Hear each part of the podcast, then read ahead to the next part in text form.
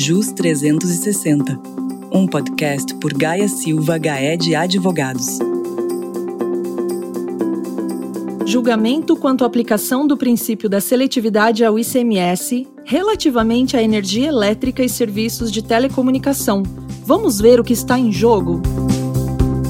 Olá, sou Juliana Quadrado, a sua anfitriã aqui no JUS 360. Estou acompanhada de Anete Mair, sócia de nosso escritório em Brasília. Anete, bem-vinda, tudo bem com você? Tudo jóia, Ju, e com você? É um prazer estar aqui novamente para falarmos de um tema tão relevante. Prazer é meu e já indo direto ao ponto, vamos comentar de um dos casos mais impactantes do ponto de vista social que está sob análise do Supremo Tribunal Federal refere-se à aplicação do princípio da seletividade ao ICMS relativamente à energia elétrica e serviços de comunicação, não é? Sim, Ju, realmente esse é um dos casos mais emblemáticos e estamos todos ansiosos com o julgamento do recurso extraordinário, que é de relatoria do ministro Marco Aurélio. Esse julgamento, Ju, teve início no dia 5 de fevereiro, no plenário virtual, e foi suspenso no dia 12 de fevereiro também, em virtude de um pedido de vista do ministro Dias Toffoli, após os votos dos ministros Marco Aurélio e Alexandre de Moraes. A grande questão que se discute nesse processo é a definição se a seletividade do ICMS é de observância obrigatória ou facultativa pelos estados. Essa questão é extremamente importante, pois no caso concreto, o estado de Santa Catarina fixou a alíquota de 25% para energia elétrica e serviços de telecomunicação, a exemplo da incidente sobre produtos supérfluos, como bebidas alcoólicas, cigarros, dentre outros. Sem dúvidas, assunto muito relevante, pois certamente impacta a sociedade como um todo, desde o grande ao pequeno contribuinte, não é mesmo, Anete? Isso mesmo, Ju. Essa matéria, ela envolve a própria justiça social. Estão em jogo, além da seletividade, questões atinentes ao direito à vida, à dignidade da pessoa humana e ao próprio desenvolvimento nacional, com geração de emprego e de renda. Entendo, Anete. Num episódio recente aqui, no JUS 360, eu lembro que você disse que o ministro Marco Aurélio havia se posicionado favoravelmente aos contribuintes, certo? Você poderia rememorar um pouco? Isso mesmo, Ju. O ministro relator Marco Aurélio, ele considerou inconstitucional a lei do Estado de Santa Catarina, pois segundo o ministro, a energia elétrica e os serviços de telecomunicações, eles são bens e serviços de primeira necessidade. Então exigir uma carga tributária na razão inversa dessa impressibilidade seria algo equivocado. Ele afirmou, ministro Ju, que deveria ser adotada a seletividade. E para a adoção da seletividade, o critério não poderia ser outro senão a própria essencialidade desse bem ou desse serviço. Anete, você disse que o ministro Alexandre de Moraes também votou. Ele adotou o mesmo entendimento ou não? Não, infelizmente não. O ministro Alexandre de Moraes entendeu que Santa Catarina adotou as seletividades das alíquotas do ICMS no que se refere à energia elétrica, reconhecendo sua essencialidade. Segundo o ministro, esse princípio foi observado uma vez que o Estado considerou o princípio da capacidade contributiva, aplicando a alíquota de 25% para consumidores de maior poder econômico. Mas, Anete, então a legislação de Santa Catarina não violou o princípio da capacidade contributiva, é isso? Não, Ju. Na verdade, nem mesmo a capacidade contributiva está sendo observada. Pois veja você, o consumo por si só como fez a lei de Santa Catarina, não é parâmetro para presumir riqueza quando se trata de bens indispensáveis e que não podem deixar de ser consumidos, a exemplo da energia elétrica. Ao contrário do que ocorre, por exemplo, com os produtos que não são essenciais, cuja ausência ou redução do consumo não afeta a vida digna do ser humano e nem o desenvolvimento das atividades econômicas, entende? Entendo, mas para deixar ainda mais claro por que a lei de Santa Catarina não observou nem mesmo a capacidade contributiva, você poderia dar um exemplo? Claro, veja um caso de uma família de baixa renda que, em razão do número de pessoas, um grande número de pessoas que residem na mesma casa, ou é, estão em casa por trabalho, por doença familiar, e essa família consome 200 kW por mês em sua residência. Ao contrário, um grande empresário que reside apenas com sua esposa e trabalha fora na maior parte do tempo sem estar na sua residência, consome 150 kW mês. Entendi. Então, nesse caso, o consumidor que menos utilizou a energia foi justamente o que tem maior capacidade econômica e acabará pagando uma alíquota menor, não é? Isso mesmo. Nesse exemplo real que eu dei, o primeiro consumidor que tem o menor poder econômico será tributado em 25% sobre a energia consumida, segundo a lei catarinense, ao passo que o grande empresário com alta capacidade econômica será tributado apenas a alíquota de 12%. Essa distorção é justamente o que o Estado de Santa Catarina prevê. Anete, e se por acaso tivesse sido observada a capacidade contributiva, já estaria preservado o princípio da essencialidade? Ainda assim não estaria, Ju. Isso porque o princípio da capacidade contributiva, ele se volta a assegurar o patrimônio econômico do contribuinte, preservando com alíquotas reduzidas o contribuinte que tem menor poder econômico. Por outro lado, o princípio da seletividade, ele observa a natureza, a essencialidade intrínseca do próprio produto tributado. Olha, eu não sou advogada, mas eu percebo que o voto parte de uma premissa inaplicável ao caso concreto, é isso mesmo? Sim, eu entendo que sim, porque para que houvesse a observância do princípio da seletividade, o Estado de Santa Catarina, ao fixar as alíquotas de CMS, ele deveria necessariamente verificar a essencialidade do produto. No caso, Ju, energia elétrica e serviços de telecomunicação, e a partir da alíquota geral de 17%, majorar ou reduzir, conforme mais essencial ou não o objeto tributado. Anete, quando a gente olha para energia elétrica e serviços de telecomunicação, parecem mesmo serviços extremamente essenciais, principalmente neste momento que o Brasil atravessa uma crise, não é?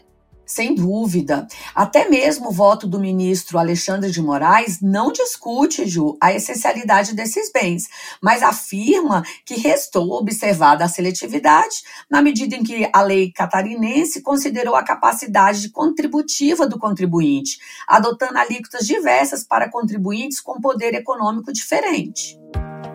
Anete, você explicou há pouco que a legislação fixou alíquota reduzida para consumidores com consumo reduzido e alíquota de 25% para os demais consumidores de energia. É isso?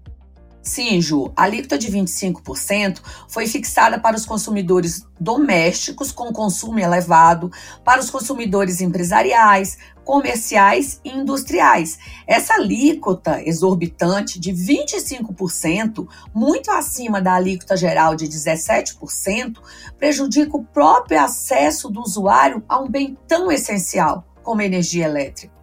Então, Anete, apenas para assegurar tratamento diferenciado como fez a legislação, não cumpre o que prescreve o princípio da essencialidade, certo?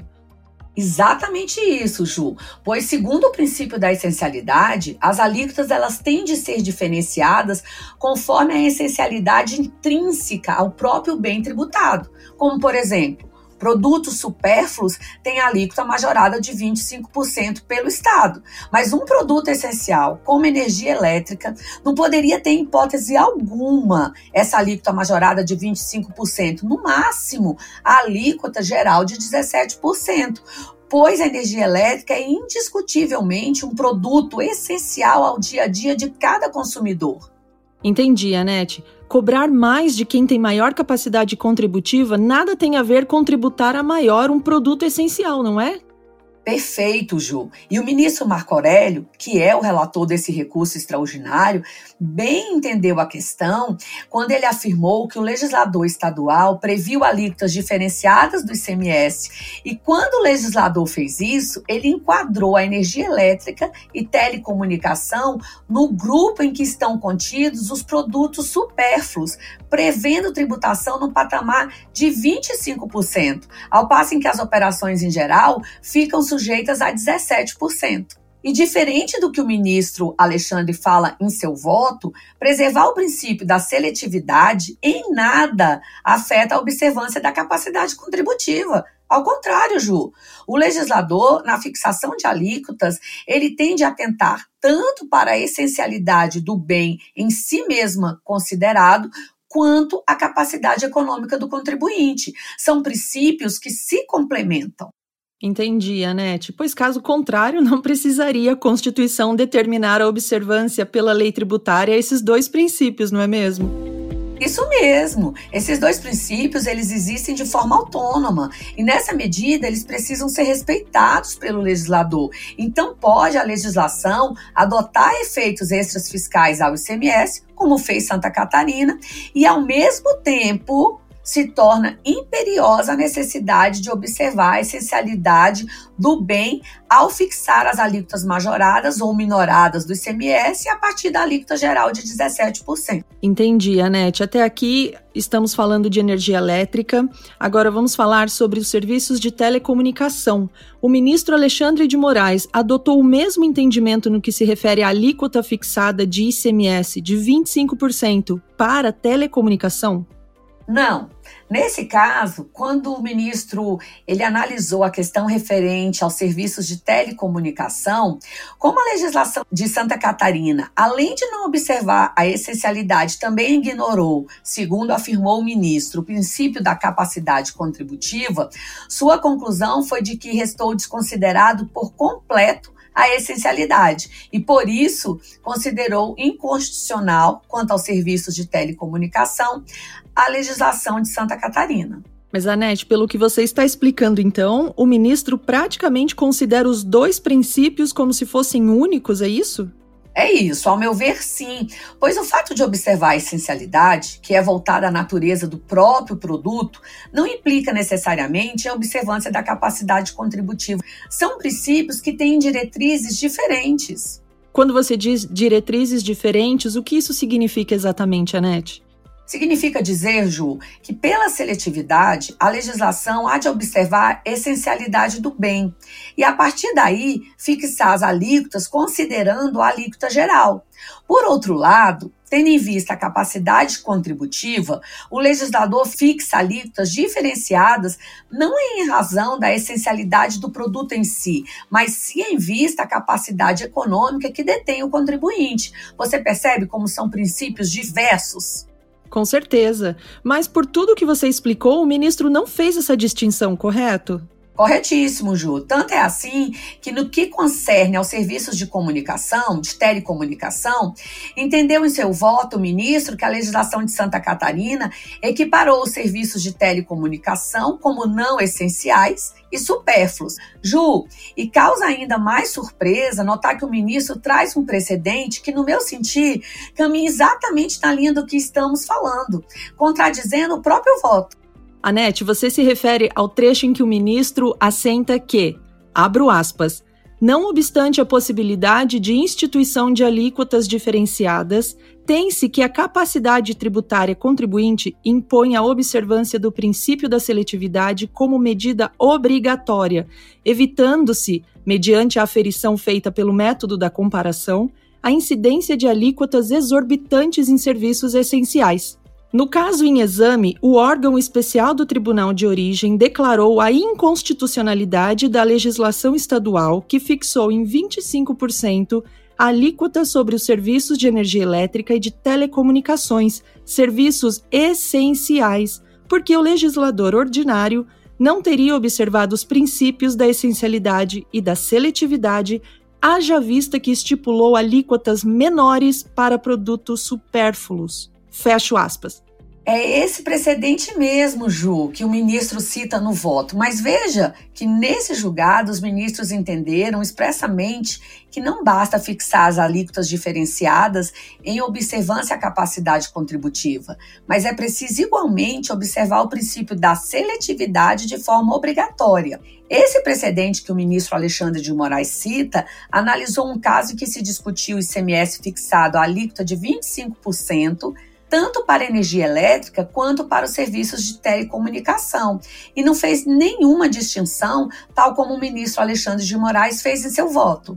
Entendi, Anete. Mas qual o posicionamento dos demais ministros? Eles já votaram?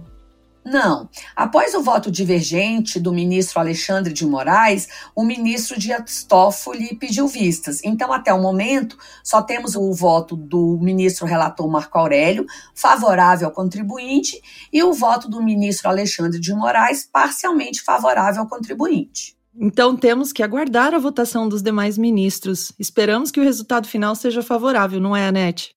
Ah, sim, sem dúvida, Ju, pois esse julgamento interessa não somente ao recorrente, mas à sociedade como um todo, porque há um grande interesse social envolvido, como já discutimos aqui ao longo desse episódio.